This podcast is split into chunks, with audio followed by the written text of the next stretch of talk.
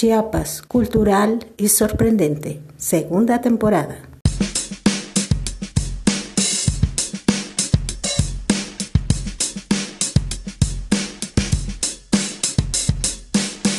Cultura, tradiciones y vida cotidiana.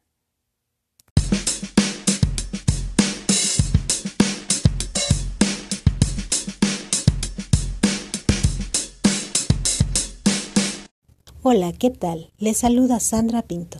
Bienvenidos a esta emisión de la segunda temporada de Chiapas Cultural y Sorprendente. Muchas gracias por su apoyo a los podcasts anteriores, tanto de primera como de segunda temporada, que están disponibles a través de las diferentes plataformas y también muchas gracias por continuar apoyando a la página oficial en Facebook. En este cuarto episodio hablaremos acerca de algunas leyendas de nuestro estado. Comenzamos.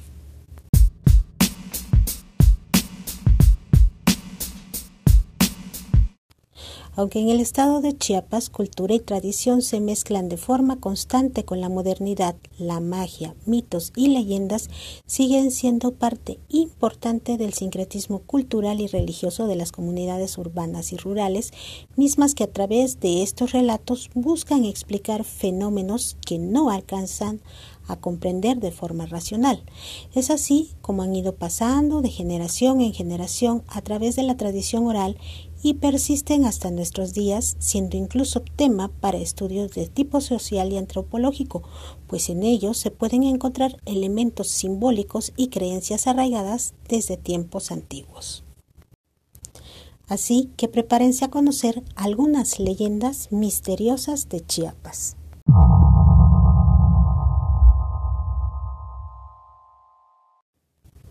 Bolas de fuego. A lo largo del tiempo se ha comentado acerca de bolas de fuego que surcan el cielo, lo cual sería por los siguientes motivos. Según la mitología soque, se trataría de seres elementales conocidos como Moyo, los cuales tienen apariencia de un niño de 10 años, pero que en realidad son viejos y utilizan lo que a simple vista parece un látigo, pero que es una serpiente. Se dice que habitan en las cuevas de las montañas. Otra versión, relatada por el profesor Prudencio Moscoso Pastrania, quien fuera cronista de la ciudad de San Cristóbal de las Casas, señala que en la zona altos existirían brujos muy poderosos con la capacidad de desprenderse de su carne y que convertidos en bolas de fuego o esqueletos vuelan para hacer el mal. También se asocia a que pueden ser indicador de que se encuentra un tesoro enterrado.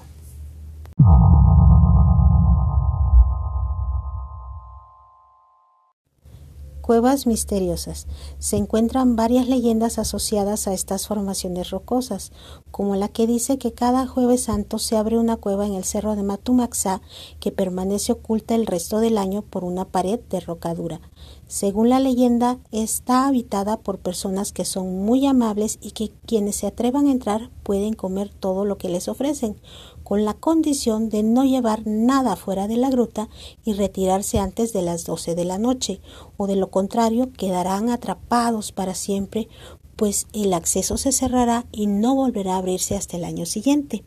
Los oques también creían en la existencia de seres guardianes de las cuevas en donde guardaban sus tesoros como oro, plata, frutas y ropa.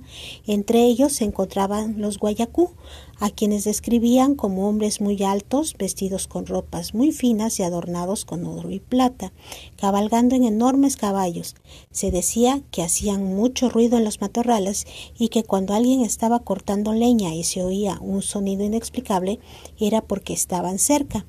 Estos seres eran aficionados al tabaco, por lo que cuando la gente iba al cerro de Matomaxá y encendía sus cigarrillos, bajaban a acompañarlos.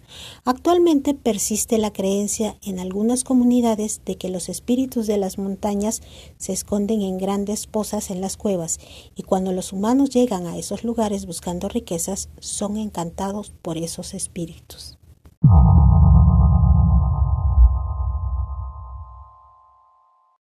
Transformaciones terroríficas. La figura del nahual surge antes de la colonización y se creía que era un hechicero que podía transformarse en animal. Los nahuales podían ser buenos o malos. Si eran buenos, se les consideraba como una persona sabia con poderes de adivinación que ayudaba al prójimo y que podía traer la lluvia y repeler el granizo. En contraste, si un nahual era malo, era descrito como un hechicero malvado que buscaba afectar a las personas. En Chiapas, la comunidad celtal tiene la creencia de que el nahual es un espíritu familiar adquirido por los ancianos o personas destacadas del grupo, adoptando su forma de animal por las noches con el objetivo de vigilar a la comunidad y castigar a los que rompen las reglas.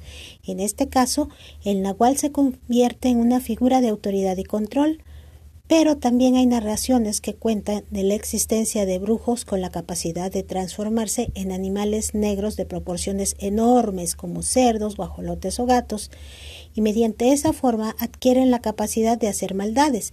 Esos brujos realizan sus transformaciones a espaldas de la gente y en absoluto secreto, de tal manera que nadie sospecha ni quién sabe quién es el responsable de los males y ataques, hasta que son heridos en su forma animal y al día siguiente de la agresión presentan en su forma humana el mismo tipo de lesiones, en el mismo lugar e incluso se comenta que estando transformados en animales les han escuchado hablar con voz humana.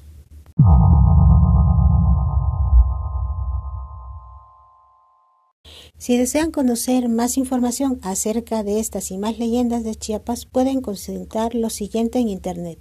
Artículo Los Relatos del Moyo y la Zahuatzan, periódico Cuarto Poder, versión digital, sección Cultura. Federico Aguilar Tamayo, del sombrerón a la Tisigua, un estudio sobre la leyenda de espantos en Chiapas, tesis para obtener el grado de doctorado en Ciencias Sociales y Humanísticas de la Universidad de Ciencias y Artes de Chiapas 2019.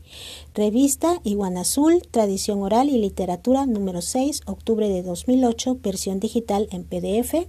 Artículo La cueva Mactumatzá, la leyenda de cada jueves santo en Chiapas, periódico El Heraldo de México, versión digital. Artículo Leyendas de México, El Nahual, su origen y significado, periódico El Universal, versión digital.